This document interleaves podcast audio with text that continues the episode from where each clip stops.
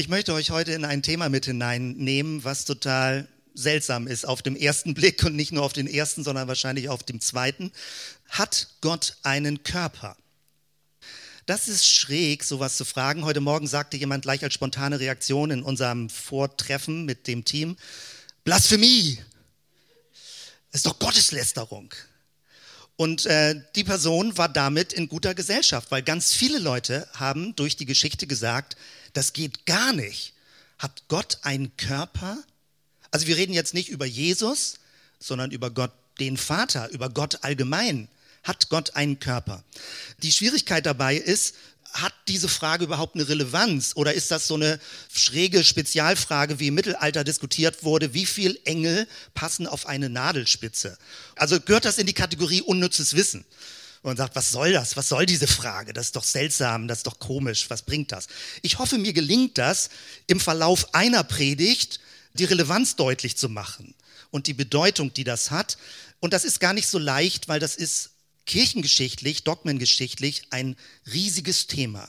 Wir leben in einer Kultur, wo es sich als selbstverständlich herausgebildet hat, es ist doch klar, Gott hat keinen Körper. Also der große Gott hat keinen Körper. Es ist doch klar, Gott ist unsichtbar, Gott ist körperlos, Gott ist unteilbar. Die Welt ist sichtbar, die Welt ist vergänglich, die Welt ist materiell der Mensch gehört zur Welt und Gott ist irgendwo anders, in einer Geistwelt, auf jeden Fall körperlos.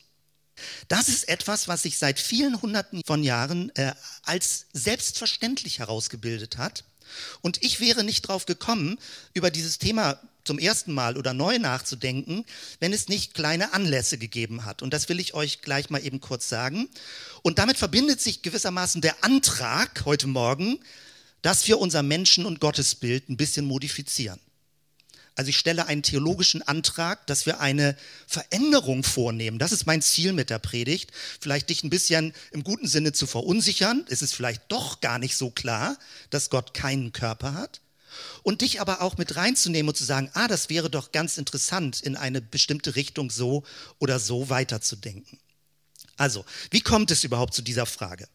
Es gibt mehrere verschiedene Bausteine, die zusammenkommen und äh, mich zu dem Entschluss gebracht haben, heute mal mit euch gemeinsam darüber zu reden und nachzudenken. Das eine ist, wir hatten äh, vor zwei Wochen, glaube ich, geworben dafür, Theologie im Café, über die Auferstehung nachzudenken wie Jesus auferstanden ist, was die Auferstehung für uns bedeutet, was es für die Veränderung der Welt bedeutet. Und N.T. Wright, der Professor für Neues Testament, der äh, sehr viele gute Bücher rausgebracht hat und Schriften und betont so sehr, dass die Auferstehung leibhaftig stattfand. Dass es eine körperliche Veränderung gibt und dass Jesus einen Auferstehungskörper hatte dachte, okay, so grob war mir das immer klar, sage ich mal, die ersten Christen haben das so betont, aber ich kenne dann auch die Theologiegeschichte, die gesagt hat, na Freunde, das ist ja alles bildlich gemeint. Das ist ja alles bildlich gemeint. Und jetzt vor kurzem hatte ich gerade eine Diskussion mit jemandem, was bedeutet eigentlich, dass Jesus von den Toten auferstanden ist? Also war das sichtbar? Und ich weiß, wie die Person gesagt hat, na, das war doch eine ganz andere Welt. Auf der einen Seite war Jesus irdisch und dann war er auferstanden. Und es konnten auch nur diejenigen ihn sehen, die an ihn geglaubt haben. Heißt praktisch, er ist ihnen erschienen. Diejenigen, die nicht an ihn geglaubt haben, konnten ihn auch nicht sehen. Aha. Und ich kenne dann, dann läuft so ein innerer Film bei mir ab, wie ich Theologie studiert habe. Und wie immer, also die drastische Form lautet, Jesus ist im Glauben auferstanden. Faktisch heißt das, die Idee von Jesus lebt weiter. So wie Goethe weiterlebt, so wie Sokrates weiterlebt in unseren Gedanken, lebt auch Jesus weiter in unseren Gedanken. Wir erinnern uns an ihn und er lebt irgendwie unter uns. Aha, das soll also damit gemeint sein. Also letztendlich läuft es ja dann darauf hinaus, ja, ja, man glaubt an die Auferstehung, aber an die leibhaftige Auferstehung, so richtig materiell, leibhaft von den Toten auferstanden.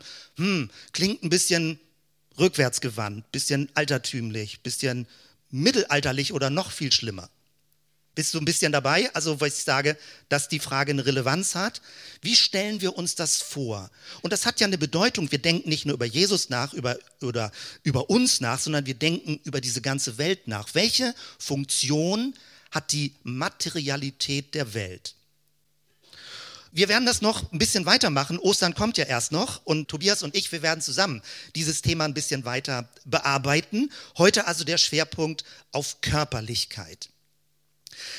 Die Leibfeindlichkeit der Kirche hängt zum Beispiel damit zusammen, dass Sexualität als etwas hm, Schmutziges, für viele hundert Jahre wahrgenommen wird. Wenn äh, Leute Askese betreiben, dann geht es in erster Linie darum, das Sexuelle zurückzudrängen. Das sexuelle Begehren, das ist das negative Fleisch in uns drin, also was so irdisch ist. Diese Leibfeindlichkeit muss nicht sein. Woher kommt die? Aus der Bibel nicht unbedingt. Wenn du das hohe Lied der Liebe liest, denkst du, hm, da ist nichts von Leibfeindlichkeit. Also die Bibel liefert das nicht. Es sind Fremdeinflüsse und wer ein bisschen, sage ich mal, Theologie und Philosophie, das ist ganz viel Platonismus, also von Plato kommt das aus einer griechischen Philosophie. Muss nicht alles komisch sein, aber es hatte Weichenstellungen in der Kirchen- und Dogmengeschichte. Und wir heutzutage sind Erben des Ganzen, schlimmer gesagt, sind Opfer dieser Entwicklung. Das möchte ich ein bisschen genauer beschreiben. Wenn es um Leib und Körperlichkeit geht, dann ist das sogar extrem hochaktuell. Ich weiß nicht, ob du das ahnst, was ich jetzt meine. Die ganze Gender-Diskussion diskutiert über die Körperlichkeit des Menschen. Ist die biologische Verfasstheit, also dass Mann und Frau verschiedene Geschlechtsteile haben, ist das die Unterschiedlichkeit des Menschen? Ist der Körper praktisch definiert er, ob du Mann oder Frau bist, dein biologischer Körper? Oder gibt es so etwas wie einen sozial konstruierten Körper? Ist das Geschlecht des Menschen etwas, was sich aus der Kulturgeschichte ergibt? So sind eben Männer oder so sind eben Frauen. Besonders zum Beispiel in Leitungsstilen merkt man das. Das ist ein männlicher oder ein weiblicher Leitungsstil. Aha. Sind Männer diejenigen, die so direktiv bollerig sind und Frauen diejenigen, die so sensibel und beziehungsorientiert sind? Ist das so? Also es ist sehr kulturgeschichtlich geprägt. In dieser ganzen Diskussion ist man drin, wenn man über die Körperlichkeit nachdenkt. Die Körperlichkeit des Menschen und eigentlich ein totales Tabuthema, die Körperlichkeit Gottes. Aber wir jetzt in unserer kleinen, interessanten Diskussionsrunde Theologie im Café, wenn der Mensch ein Ebenbild Gottes ist und der Mensch einen Körper hat, worauf bezieht sich eigentlich diese Ebenbildlichkeit? Ist dir die Frage schon irgendwann mal gekommen? Ist doch komisch. Gott hätte den Menschen doch auch als Geistwesen machen können. Wozu gibt der Gott dem Menschen einen Körper? Also ich bin immer noch bei der Ouvertüre, um deutlich zu machen, das Thema klingt auf den ersten Blick ganz komisch und abstrakt.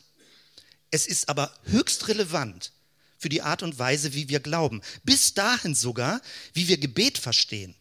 Mit wem redest du eigentlich, wenn du betest? Irgendeinem komischen Jenseitsgeist? Wie körperlich, wie nahbar glaubst du, ist Gott? Wie viel Nähe kann man zu Gott spüren? Ist das nur so eine psychische Projektion? Jetzt fühle ich mich Gott ganz nahe? Oder ist Gott wirklich körperlich nahe? Oh, das geht in ganz, ganz seltsame Gebiete rein, ist aber hochspannend. Und ich habe nicht geahnt, was für eine riesige Diskussion theologiegeschichtlich dahinter steckt. Ich habe schon seit längerer Zeit ein Buch auf dem Visier, äh, was mir aber so teuer war, dass ich es nicht gekauft habe. Und ich wollte Zeit ins Land gehen lassen, um es dann irgendwann antiquarisch zu kriegen. Aber ich musste jetzt ran. Ein ganz dickes, großes Buch, Gottes Körper. Jüdische, christliche und pagane, das ist das Fremdwort für heidnische, Gottesvorstellungen in der Antike. Christoph Markschies. Und ich bin an anderer Stelle über diese Person gestoßen und dachte, Augenblick mal, weil dieses Cover sieht für mich sehr reißerisch aus, wo ich sage, ah, was soll das jetzt wieder? Irgendwie so, was weiß ich, esoterisch abgedrehte Gedanken, dafür gebe ich nicht so viel Geld aus.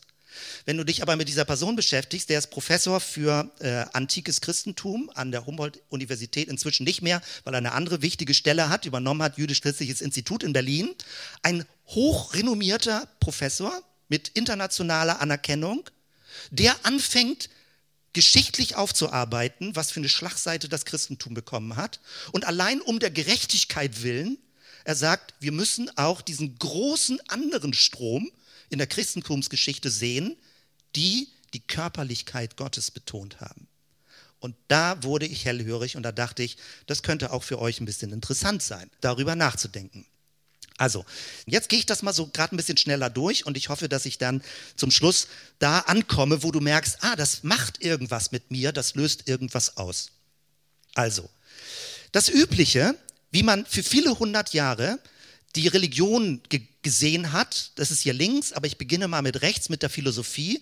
Es gibt eine sogenannte Trennung. Das hast du vielleicht sogar, wenn du Philosophieunterricht irgendwo in der Schule hattest oder irgendwo aufgeschnappt hast, kennst du das.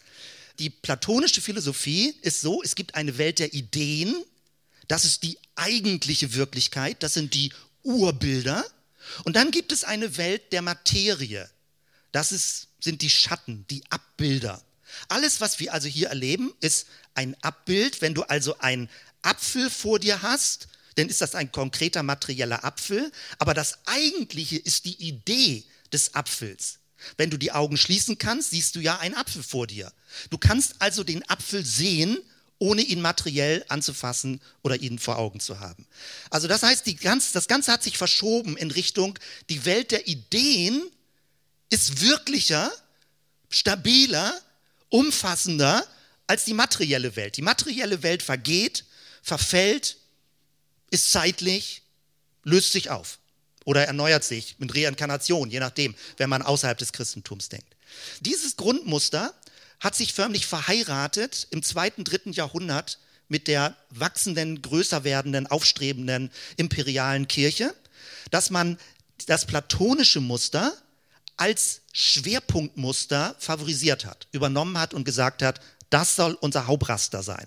Und das heißt, wir leben jetzt, sehr, sehr verkürzt gesagt, in etwa 1500 Jahren Kirchengeschichte, die gesagt hat, mit dieser Trennlinie zwischen einer unsichtbaren Welt der Ideen und einer sichtbaren Welt der Materie, daran haben wir uns gewöhnt. Das ist normal. Nun, in der neueren Zeit, wir haben das an früheren Stellen in Predigten sind wir mal durchgegangen, die ganze Religionskritik, die ganze Christentumskritik hat gesagt, diese Idee von Gott her kannst du ganz löschen. Wenn Gott nur eine Idee ist, brauchen wir ihn nicht. Es geht um die materielle Welt. Wir wollen nicht eine Projektion in irgendeine Metaphysik hinein haben, sondern äh, das wurde durchgestrichen und zum Schluss landen wir in einer Welt, die keinen Himmel mehr hat, die nicht mehr Gott hat, die gar nichts Übernatürliches mehr hat, weil alles nur noch diesseitig und materiell ist. Inzwischen sind wir ja schon längst in einer Bewegung, wir alle wieder ein bisschen spirituell werden wollen. Die Frage ist nur, wie verändert sich dadurch das Weltbild? In welche Richtung? Verändert sich das. Also wenn man dieses philosophische Muster auf das religiöse Muster überträgt, dann ist Gott in der Welt des Jenseits der Ideen, der immateriellen Welt, der körperlosen Welt. Und wir Menschen befinden uns in der materiellen Welt. Gott offenbart sich irgendwie, so, plötzlich hast du den Eindruck, ja, es gibt Gott, durch so eine Wand durch, man weiß nicht, die ist irgendwie nicht wirklich durchlässig, die Wand und der Mensch glaubt und im schlimmsten Fall glaubt er blind. Man muss irgendwie glauben, dass es Gott gibt.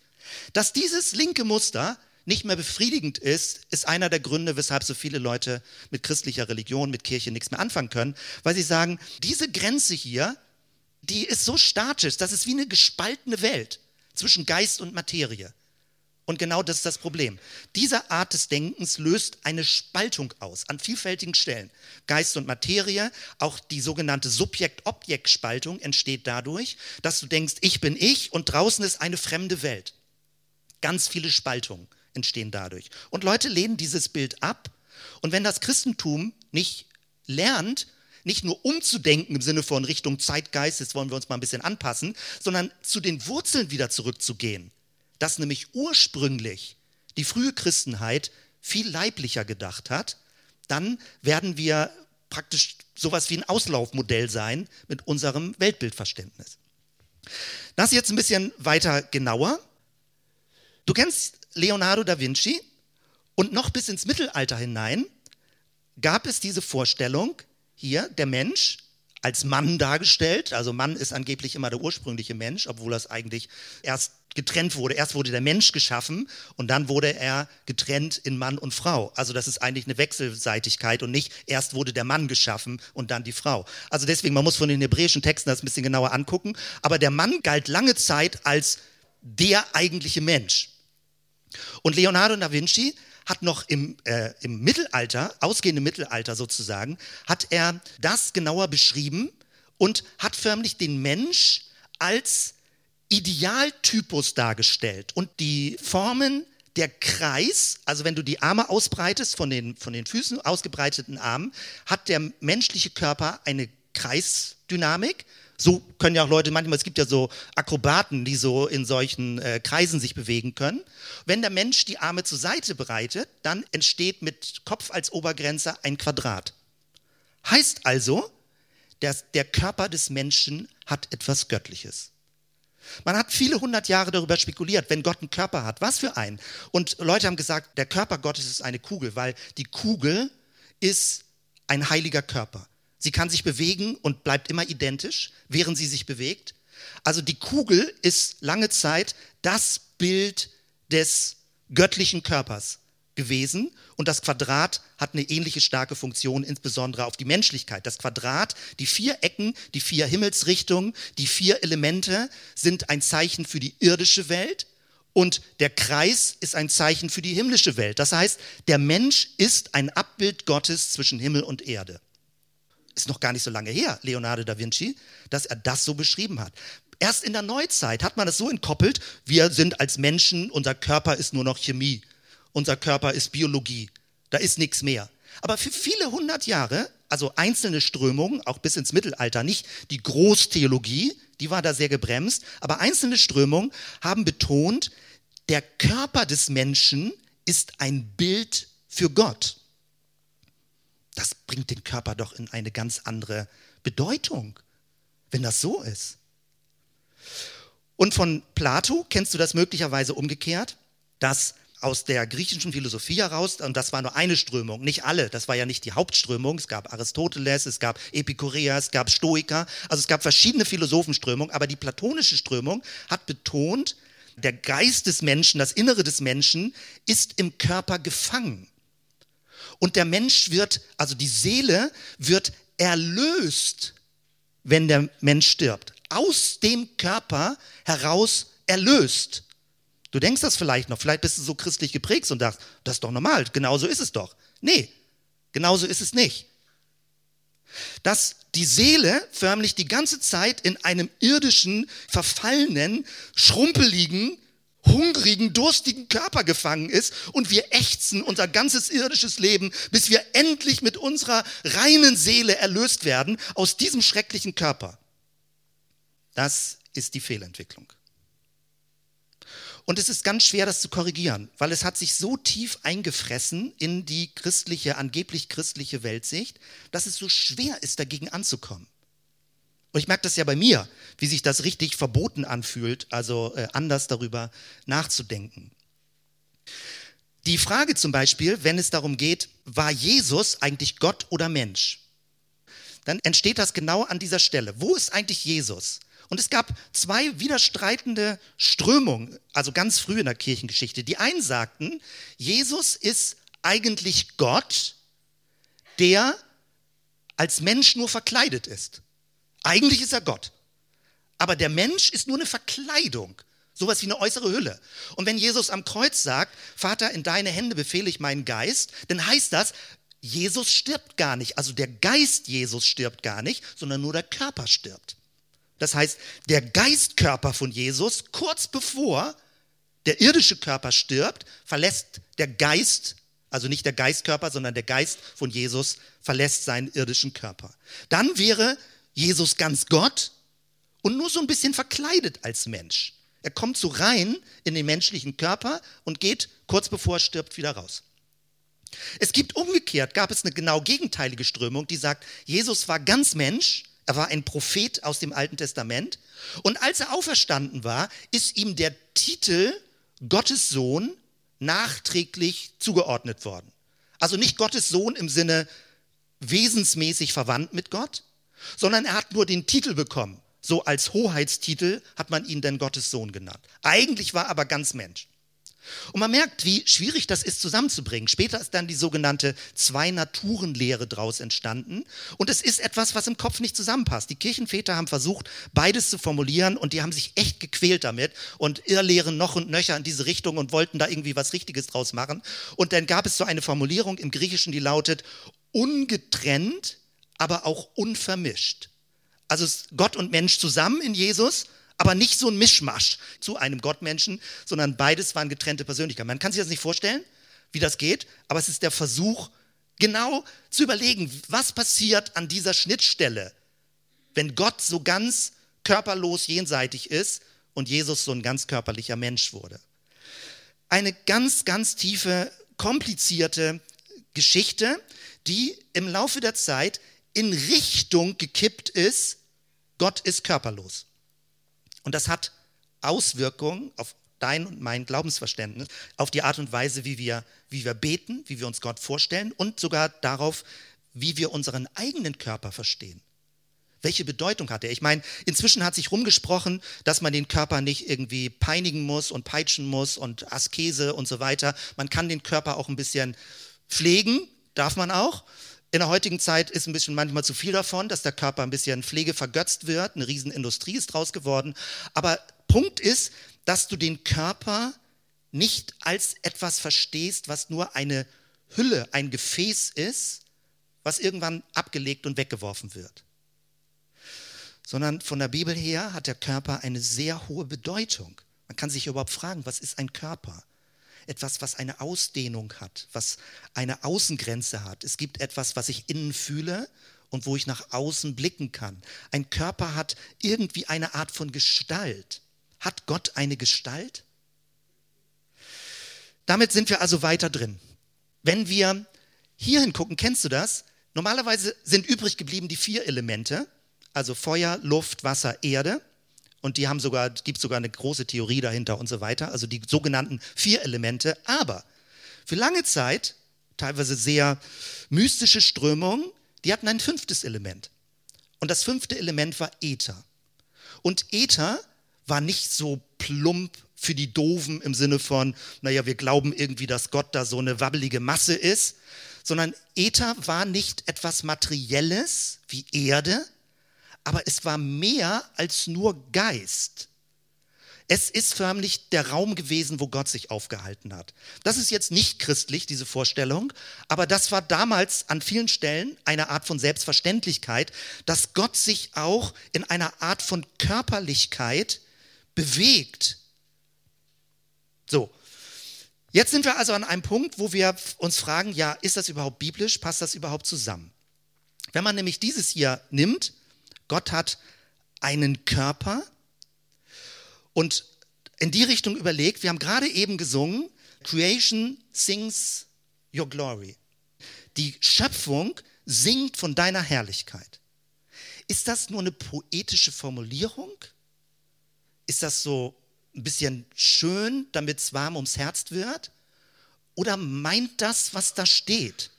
Die Schöpfung singt also, es gibt, und ich finde das sehr spannend, ich sage nicht, dass man das so äh, glauben muss und übernehmen muss, aber es gibt neuere Theorien, die eigentlich auf ganz alte Sachen zurückgehen, die sagen, der ganze Kosmos ist der Körper von Gott.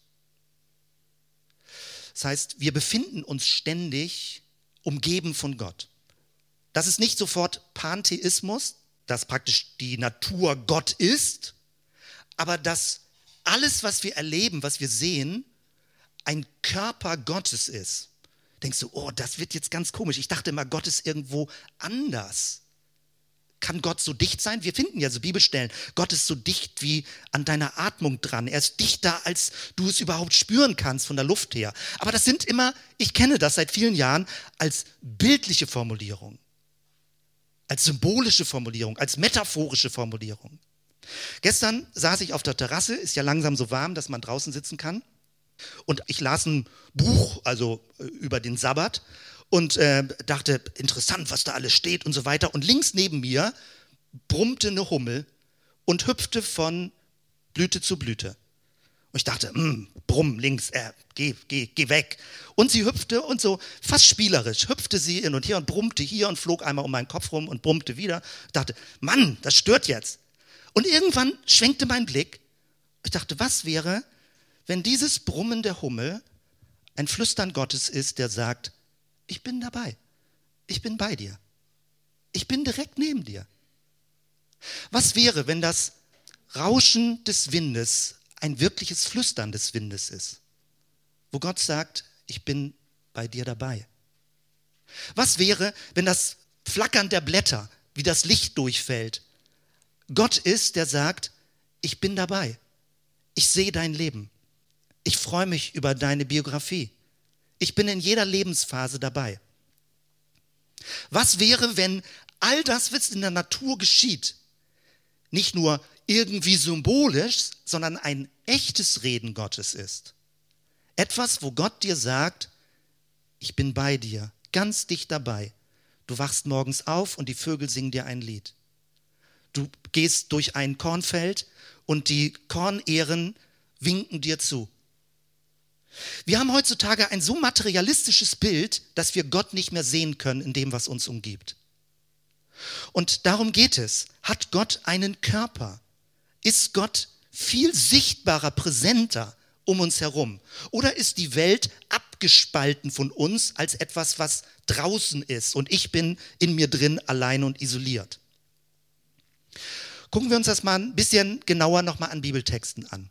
Altes Testament. Im Hiob steht, Kapitel 40, Vers 9, in Bezug über Gott, also jetzt umgekehrt, äh, hast du einen Arm wie Gott und kannst du mit gleicher Stimme donnern wie er? Es gibt eine Reihe von Bibeltexten, die sprechen davon, Gott hat ein Angesicht, Gott hat einen Arm, Gott hat einen Rücken, Gott hat Füße.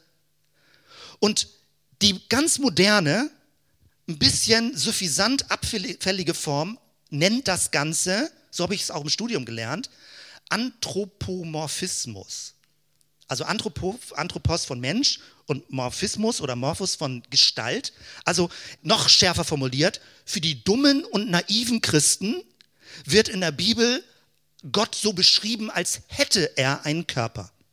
Als hätte er einen Arm, als hätte er ein Gesicht, als hätte er eine Stimme, als hätte er Ohren. Aber die wirklich Intelligenten wissen, es ist alles nur bildhaft. Wenn ich nicht drauf gestoßen wäre auf diese Forschung, würde ich heute das immer noch so denken. Anthropomorphismus. Also die Bibel verwendet eine vermenschlichte Sprache in Bezug auf Gott, damit man sie sich irgendwie ein bisschen vorstellen kann, aber trotzdem weiß man, naja, man soll sich kein Bildnis machen. Okay, dann versucht man, okay, Gott hat keinen Arm, aber irgendwie steht das doch drin, irgendwie immer wie, also Gott hat, Gott handelt wie mit einem Arm, Gott ist so, als hätte er ein Angesicht. Es gibt drei große Linien im Alten Testament, die deutlich machen, wie Gott sich manifestieren kann. Und je nachdem, in welchem christlichen Milieu du bist, werden die akzeptiert oder ein bisschen komisch empfunden. Also Anthropomorphismus ist das eine, dass man sagt, hier wird richtig leibhaftig von Gott geredet. Dann gibt es Erscheinungen von Engeln und teilweise auch der Engel des Herrn wird beschrieben. Leute sagen, das ist schon Christus im Alten Testament, aber so steht es nicht. Es steht der Engel des Herrn. Gott fängt an, sich zu manifestieren in einer Art von Engel. Was ist das? Geht das oder ist das nur splinig? Und dann als drittes, wo wir auch schon früher drüber nachgedacht haben, ist, Gott erscheint in seiner Herrlichkeit, die Kavot. Gott erscheint in seinem Lichtglanz. Arten, wo also Gott nicht nur bildhaft, nicht nur wie, nicht nur wie eine Idee beschrieben wird, sondern in einer irgendeiner Art von Weise von Manifestation. Das ist spannend. Und ich habe das für viele, viele Jahre, wie gesagt, bildhaft gelesen. Aber was wäre, wenn Gott sich natürlich nicht nur damals, sondern auch in heutiger Zeit materialisiert in deinem Leben zeigt? Das würde vieles verändern. Das heißt nicht, dass es so sein muss, dass man sagt, oh, bevor Gott sich nicht irgendwie drastischer zeigt, glaube ich an ihn nicht. Aber die Frage ist, wie sich das Weltbild verändert. Wie öffnet sich das Weltbild in diese Richtung? Hier, ich habe euch schon äh, den Vers aus dem, äh, aus dem Schöpfungsbericht zitiert. Das ist jetzt die Übersetzung von Martin Buber und Franz Rosenzweig, 1. Mose 1,26. Machen wir den Menschen, sagt Gott von sich, in unserem Bild nach unserem Gleichnis. Der Mensch ist ein Bild und ein Gleichnis Gottes. Sehr schön. Aber die Frage ist, und wir nehmen das heute so für selbstverständlich, wenn man fragt, ja, was ist die Ebenbildigkeit? Naja, das ist, so, das ist das innere Bewusstsein, das ist so die Seele des Menschen, ist so sein moralisches Empfinden. Aber was wäre, wenn auch der Körper ein Bildnis für Gott ist? Sehr, sehr spannend. Ich werde das nicht abschließend heute bereden, weil man kann das nicht abschließen, sondern ich werde Gedankenrichtung geben, die Bibel mit anderen Augen und mit einer anderen Brille zu lesen. Sieht Gott so aus oder ist das ein Engel? Science Fiction macht ganz viel schon in die Richtung. Gott erscheint in einer Art von Lichtgestalt, eine Art von Energie. Hat Gott einen Energiekörper? Körper denken wir immer so biologisch. Manche reden von einem Schmerzkörper, was ganz anderes, manche von einem Energiekörper. Oder wenn du so in esoterische Gefilde reingehst, dann gibt es einen Astralkörper. Das ist schräg. Also die außerchristliche Welt denkt schon längst wieder darüber nach. Und die Frage ist, wie tasten wir uns als Christen ran, dass diese sogenannte übernatürliche Welt vielleicht gar nicht so übernatürlich ist. Also nicht so jenseitig getrennt. Neues Testament. Im Hebräerbrief steht, denn unser Gott ist ein verzehrendes Feuer. Und das steht interessant, wie Bibeln das übersetzen. Es steht nicht wie ein verzehrendes Feuer. Es gibt mehrere solche Stellen, die direkt das gleichsetzen. Also Gott ist Licht Gott ist Liebe, Gott ist Geist, aber hier zum Beispiel, Gott ist ein verzehrendes Feuer. Hat Gott eine Feuergestalt? Du denkst, äh, was soll das jetzt? Wo führt uns das hin? Aber vielleicht ist das gut, mal so ein bisschen die Prägung durcheinander zu schütteln. Im 1. Timotheus 6,16 steht, der allein Unsterblichkeit hat, da ist jetzt die Lichtbetonung, der da wohnt in einem Licht, zu dem niemand kommen kann. Aber wenn Gott irgendwo wohnt, in einem Licht, es steht nur drin, dass wir da nicht hinkommen können, heißt das aber, dass er keine Gestalt hat? Dem sei Ehre und ewige Macht. Sieht Gott so aus? Wie eine Feuerkugel? Keiner weiß das. Aber die Frage ist überhaupt, wie kann man sich das stärker vorstellen? Wenn wir Gott uns unkörperlich vorstellen, es gab also eine philosophische Richtung, die auch sagt, alles, was keinen Körper hat, gibt es nicht. Eine bloße Idee, Plato würde sagen, das ist das Eigentliche. Andere würden sagen, eine bloße Idee ist noch gar nichts.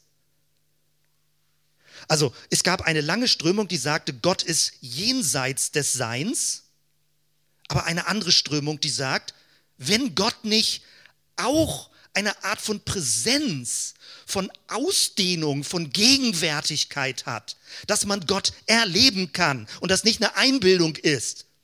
Also charismatisch pfingstliche Christen sind da immer für offen gewesen, dass man Gott wirklich real erlebt in seiner Gegenwart. Wenn das nicht möglich ist, ist es nur eine Idee. Und eine Idee kann alles Mögliche sein, hat aber keine Bedeutung. Man kann das so und man kann das so sehen. Die Auferstehung, wir werden das später noch ein bisschen stärker drauf eingehen, aber hier gibt es die Betonung, dass im ersten Johannesbrief wird das richtig extra zusammengehalten. 1. Johannes 4. Daran erkennt ihr den Geist Gottes. Ein jeder Geist, der bekennt, dass Jesus Christus im Fleisch gekommen ist, der ist von Gott. Also die Betonung, dass der Sohn Gottes wirklich irdisch ein menschlicher Körper wurde, wird als innersten Kern des christlichen Glaubens beschrieben, so schwer, wie man das aber überhaupt verstehen kann. Eine Stelle, die ich sehr liebe, steht hier in, äh, kommt gleich in Kolosser 2,9, hier Kolosser 1,15. Er ist das Ebenbild des unsichtbaren Gottes. Also Christus verkörpert etwas Unsichtbares, aber das heißt alles nicht, dass es dass Gott körperlos ist. Wenn man etwas sichtbar macht, ist die Frage, war es vorher ein unsichtbarer Körper, der in Christus sichtbar wird? Der Erstgeborene vor aller Schöpfung. Dieser Vers, den mag ich sehr, Kolosser 2, Vers 9, denn in ihm, also in Christus, wohnt die ganze Fülle der Gottheit leibhaftig. Was für starke Aussagen, die Paulus da bringt und deutlich macht. Es steht alles drin in der Bibel und ich merke dabei, wenn ich mich versuche mit diesem Thema so zu beschäftigen, wie viel Filter ich habe beim Bibellesen. Ich sage, okay, ich deute das alles so bildlich oder ja, so als, als Veranschaulichungsanregung. Aber wie konkret rechne ich damit, dass Gott materiell an meinem Leben dran ist, sichtbar, berührbar an meinem Leben dran ist? Also ich sage das nochmal so, das klingt fast abstrus und ich denke, man hat das immer so in eine poetische Form eingebracht. Wenn du dich auf eine Blumenwiese legst, mitten ins Gras, was wäre, wenn das Kitzeln der Grashalme an deinen Füßen Gottes Liebeserklärung an dich ist? Mach es doch mal so konkret. Der Duft des Grases, was ist das, wenn Gott das Gottes Parfum ist? Er sagt, ich mag dich in meiner Nähe. Und nicht irgendeine Welt, auf der wir liegen und dann glauben wir an einen jenseitigen Gott. Ich sage nicht, dass der Grashalm Gott ist, aber was ist, wenn Gott durch den Grashalm unmittelbar dir signalisiert, ich bin da, ich mag dich, schön, dass du auch bei mir bist. Es wird alles so, so intensiv, dass die ganze Welt wird so intensiv, wenn wir so ein Verständnis von Gott haben. Also nochmal, mein theologischer Antrag, den ich gesagt habe. Mir geht es darum, dass wir diese Grenze anfangen aufzuweichen, dass wir sie ein bisschen durchlässiger machen. Das heißt, Gott ist viel dichter an unserem Leben dran und der Mensch ist nicht einfach nur Materie, Chemie und Biologie, sondern der Mensch ist ein Geistwesen, was viel dichter auch in die unsichtbare Welt reinragt. Also lange Jahre hat man diesen Gegensatz bezeichnet. Entweder Gott ist ganz transzendent, und das stimmt ja, Gott ist anders als alles, was wir uns vorstellen können. Gott ist nicht einfach eine Erfindung von uns Menschen. Das wäre wirklich banal. Und dann gibt es die Welt der Immanenz, wo das Diesseitige sozusagen ist. Aber worüber ich jetzt rede und worum ich so viele Kreise drehe, ist, es gibt eine Ebene der Transparenz. Und die Transparenz bedeutet, Du erlebst das viel direkter, dass Gott Signale gibt für dein Leben, dass er bei dir ist, dass er mit dir ist, dass er der Ich bin, ich bin mit dabei Gott ist. Und genauso wie du Gott vielen dichter erlebst, spürst du dich selbst auch spiritueller. Im guten Sinne. Du bist nicht einfach nur ein Körper, der ein paar Hotdogs essen muss oder irgend sowas. Du bist mehr. Du bist ein größeres geistliches Wesen, was ein Bewusstsein hat für diese Welt und ein Bewusstsein für Schönheit und für Wert und für Kommunikation mit anderen Menschen. Also das Thema des Schattens, dass praktisch Gott die eigentliche Welt ist und wir nur in einer Schattenwelt leben, ist lange Zeit so gedacht worden, dass ein Schatten praktisch keine eigene Substanz hat, nur etwas, was abgebildet wird an einer anderen Stelle.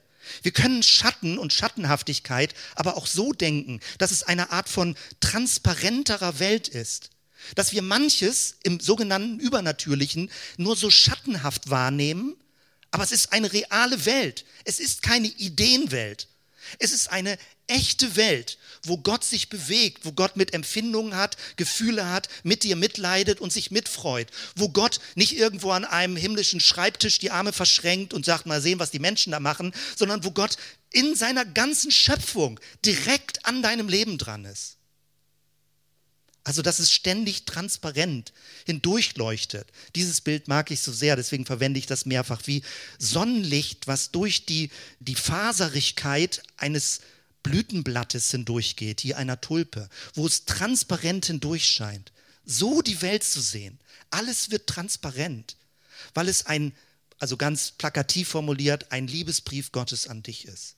Und es ist natürlich die Bibel, wenn wir sie lesen. Aber viele Leute verlieren den Kontakt zur Bibel, weil es so un, sag mal, so fremd manches ist, so einfach nur Buchstaben sind. Und natürlich ist die Bibel wichtig und ich betone das ja an anderen Stellen sehr stark. Aber die ganze Schöpfung ist eine Art von Vitalisierung unseres geistlichen Bewusstseins. Gerade jetzt im Frühling. Also das heißt, die Ebene der Transparenz, die im Blick haben. Und das bedeutet auch analog zum Menschen, wir sind nicht nur Körper, sondern der Körper wirkt auf unser Bewusstsein, auf das Unsichtbare, auf den inneren Menschen. Und das Bewusstsein wirkt zurück auf das Materielle. Seit einigen Jahren ist das ja bekannt, was eigentlich von, von dem Psalm schon lange bekannt ist. Wenn du immer negativ redest, wird dein Körper irgendwann gekrümmt und krank. Wenn du dich aufrichtest, wirkt sich das auf deinen Geist, auf dein Bewusstsein aus. Es gibt eine Wechselwirklichkeit, das sind die sogenannten psychosomatischen Krankheiten. Du kannst also aus deinem Innenleben heraus deinen Körper zerstören, zu einem gewissen Grad. Der Körper hat eine hohe Widerstandskraft. Du kannst aber auch mit Körperhaltung deinen Geist öffnen, je nachdem, wie du betest. Beten ist nicht nur sitzen und ein Kopf praktisch im Kopf das Denken, sondern man betet mit dem ganzen Körper. Und es wirkt sich auf das Bewusstsein aus. Also es gibt eine unmittelbare Wechselwirkung. Das ist ja ein ganz tolles, spannendes Feld, ähm, wie das hin und her wirkt, unser inneres Bewusstsein auf die äußere Befindlichkeit und umgekehrt. Genauso wirkt sich Ernährung auf deine innere Verfassung aus. Das ist nicht einfach nur, ach so stimmt, ich muss gesund essen. Nein, es gibt eine Rückwirkung. Es geht nicht nur darum, lange zu leben und gesund zu bleiben körperlich, sondern dein ganzer Geist wird gesünder und konzentrierter, wenn du dich anders ernährst. Und umgekehrt, wenn du positiv denkst, ich meine jetzt nicht dieses plumpe positiv denken, sondern die Bibel redet davon, von Dankbarkeit, von Wertschätzung, dass wir aufbauend miteinander umgehen sollen. Und das wirkt sich zurück aus auf die Widerstandsfähigkeit, auf die Gesundheit, auf die Kräftigung des Körpers. Es gibt eine Wechselbeziehung. Die Grenze ist nicht so starr, sondern es ist durchlässiger. Und es wäre schön, wenn wir als Christen das begrüßen und nicht sagen, Esoterik, Esoterik, geht alles nicht oder alternative Medizin, geht alles nicht. Ich weiß, wie ich früher auch sehr gebremst war. Aber ich merke, auch von der Bibel her gibt es Gründe, diese Ebene der Transparenz zu denken und nicht nur als Gegensatz Transzendenz und Immanenz. Jetzt die Schlussrunde, wo ich mit zwei Folien euch das nochmal zusammenfassen möchte. Man kann ja fragen, wozu braucht man Körper? Ich habe ja eben schon gefragt, wenn Gott den Menschen geschaffen hat, was soll das? Er hätte ihn doch einfach als Geistwesen schaffen können, das hätte vieles erleichtert. Dann hat man nicht diesen lästigen Körper, auf den man aufpassen muss und sorgen muss und wo man Unfälle hat und sich einen Fuß bricht und die Hand schneidet. Wozu ein Körper? Vielleicht findest du deinen Körper sogar doof. Deine Nase, deine Ohren, deine Augen sieht nicht toll aus und du findest das eine lästige Vorstellung, dass du im Himmel deinen Körper haben wirst. Dachte, endlich kannst du den hinter dir lassen. So, meine Güte, tot, dann habe ich endlich den Körper weg und dann habe ich nur eine schöne Seele. Wozu ein Körper? Das, was wir heutzutage Schönheit nennen, ist natürlich eine soziale Konstruktion. Ich finde das sehr schade, dass Menschen unter Druck kommen. Das ist schön, das ist nicht schön. Bist du hübsch genug? Wie sieht dein Gesicht aus? Wie ist deine Körperform? Das ist sehr lästig, dass der Körper zu einer Belastung wird und man so unter Druck ist, irgendwie gewisse Body Mass Indexe einhalten zu müssen oder irgendwie sowas. Ich möchte einen Schritt zurückgehen und sagen, egal wie dein Körper aussieht, ob du gewichtiger bist oder magerer, ob du einen großen oder kleinen Kopf hast, dicke Augen oder große Nase, egal wie dein Körper aussieht, ist es nicht spannend, dass du einen Körper hast. Möchtest du irgendwie als nicht vorhandenes Gehirn irgendwo im Weltraum als Bewusstsein rumfliegen? Ist es nicht spannend, dass du einen Körper hast? Wozu braucht man einen Körper? Der Körper macht dich identifizierbar. So wie dein Körper ist, ist kein anderer Körper. Zum Glück sind wir noch nicht beim menschlichen Klonen, also in dieser Form. Und das ist auch eine gruselige Vorstellung. Wahrscheinlich gibt es ja auch da Unterschiede. Wir erleben das ja auch bei, beispielsweise bei Zwillingen, wo man denkt, oh, zwei gleiche Menschen. Nein, die Forschung ist doch seit Jahren, seit vielen, vielen Jahren klar dass scheinbar gleiche Menschen nicht gleich sind. Es gibt immer Unterschiede. Selbst auch biologisch geklonte Personen werden unterschiedlich sein, weil sie unterschiedliche Standorte haben und unterschiedliche Erlebnisse machen werden. Der Körper macht dich erkennbar. Also Fingerabdruck, Iris im Auge drin, gewissen Geruch, den man ausstrahlt oder irgendwie sowas. Der Körper macht dich als eine Person erkennbar. Wenn Gott einen Körper hat, ist das genau dasselbe. Gott wird erkennbar. Gott zeigt sich als ein spezifischer Gott, nicht irgendwie ein abstrakter Gott, als ein spezieller Gott. Es ist der Gott, den Jesus verkörpert, wie Jesus das offenbart hat. Wozu braucht man einen Körper? Zweitens, der Körper ist ein Instrument. Es gibt eine Möglichkeit der Teilhabe. Durch deinen Körper kannst du gestalten.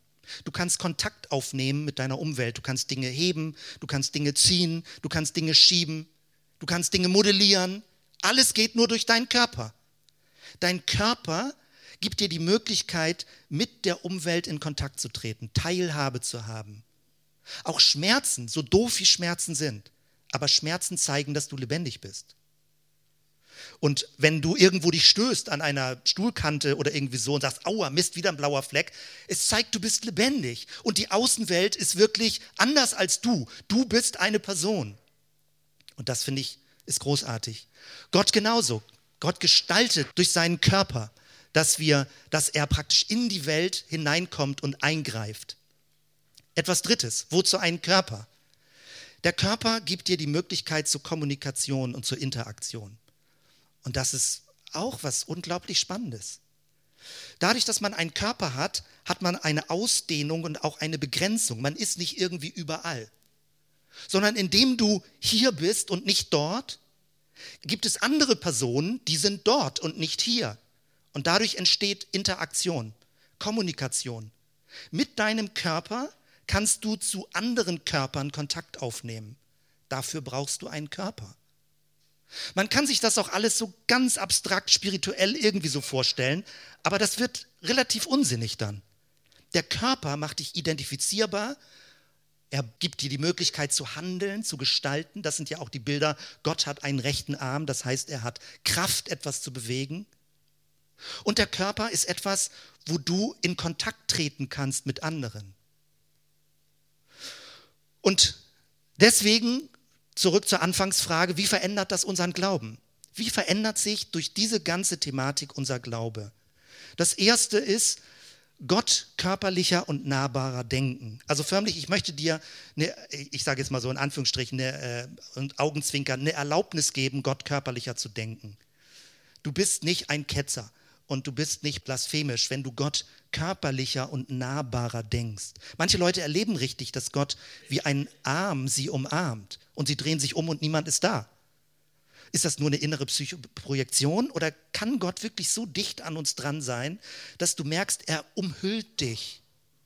Ja. Sag nicht, so muss es immer sein, sonst glaube ich Gottes Liebe nicht. Wenn du Gottes Liebe verstehen willst, guck zu Jesus und sag nicht, Gott, ich brauche ein neues Erlebnis mit dir. Aber ist es möglich, dass Gott dich physisch umarmt? Offenbar ja. Ist das nicht geheimnisvoll? Dass Gott dir die Hand auf die Schulter legt und sagt, komm, geh weiter. Du wirst dein Leben meistern. Ich bin mit dir. Gott körperlicher und nahbarer denken. Das zweite, den eigenen Körper als heilig achten. Das verändert so viel. Dein Körper ist nicht nur so, Gott sagt, du sollst auf deinen Körper aufpassen. Okay, solange ich auf der Erde bin, achte ich auf meinen Körper. Sondern dein Körper ist was Heiliges ist der Tempel des Geistes, ist der Raum, in dem Gott wohnt. Und alles, was dein Körper ist, deine Hände, deine Augen, ist etwas Heiliges. Es, wir wissen nicht genau, wie es das Bildnis Gottes ist, aber offenbar ist auch der Körper das Bildnis für Gott. Die Körperlichkeit unseres Lebens. Den eigenen Körper als heilig achten. Und drittens, die Veränderung der Welt realer erwarten. Nicht so, diese Welt ist weg und dann kommt irgendeine neue Jenseitswelt Paulus spricht von einer Verwandlung, Transformation durch den Tod hindurch, dass wir körperlich auferstehen werden, dass unsere Körper verwandelt werden, dass wir erneuert werden und dass wir in einer befreiten und geheilten Art mit Auferstehungskörpern in einer neuen Welt leben. Man denkt immer, äh, das war doch irgendwie, hat doch so was Märchenhaftes, dieses Ding. Das ist doch gerade das, was man nicht mehr glaubt im Christentum. Doch, Jesus ist leibhaftig von den Toten auferstanden. Und die frühen Christen haben das sehr konkret vor Augen gehabt. Gott wird diese Welt verändern, erneuern, verwandeln. Das werden wir noch weiter verlängern, diese Gedanken. Aber an dieser Stelle stoppe ich und breche ab. Vielen Dank für die, den langen Turn und äh, so, dass ihr so mitgeht und euch auf so ein seltsames Thema einlasst. Und wenn du weiter selbst die Bibel liest, Altes und Neues Testament, vielleicht machst du mit diesen Gedanken im Hintergrund neue Entdeckungen. Lass uns zusammen aufstehen und zusammen beten. Danke, Jesus. Danke für dein Wort, wo die Leute so auffällig klar beschreiben, dass du leibhaftig von den Toten auferstanden bist, ein Auferstehungskörper, der so geheimnisvoll gewesen ist. Und irgendwie wird das für mich immer spannender. Ich will das auch erleben. Ich möchte das erleben, was diese Transformation bedeutet, was sie mit mir macht, durch den Tod hindurch in deiner Welt zu leben, mit dir in einer neuen Art von Lichtwelt, in einer materiellen Lichtwelt, in einer Energiewelt, wie auch immer wir uns das vorstellen müssen. Danke, Jesus. Danke für dein Wort, für die vielen Hinweise darauf, wie wir so in dieser Nähe mit dir leben können. Gott, du Allmächtiger, der uns ständig durch die Schöpfung umgibt und uns zuflüstert, dass du bei uns bist, dass du mit uns bist, dass du unser Leben trägst, dass du uns ernährst, dass du uns erhältst, dass die Energie von dir kommt.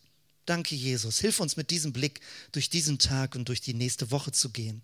Der Friede Gottes, der höher ist als alle menschliche Vernunft, bewahre unsere Herzen und Sinne in Christus Jesus, unserem Herrn. Amen.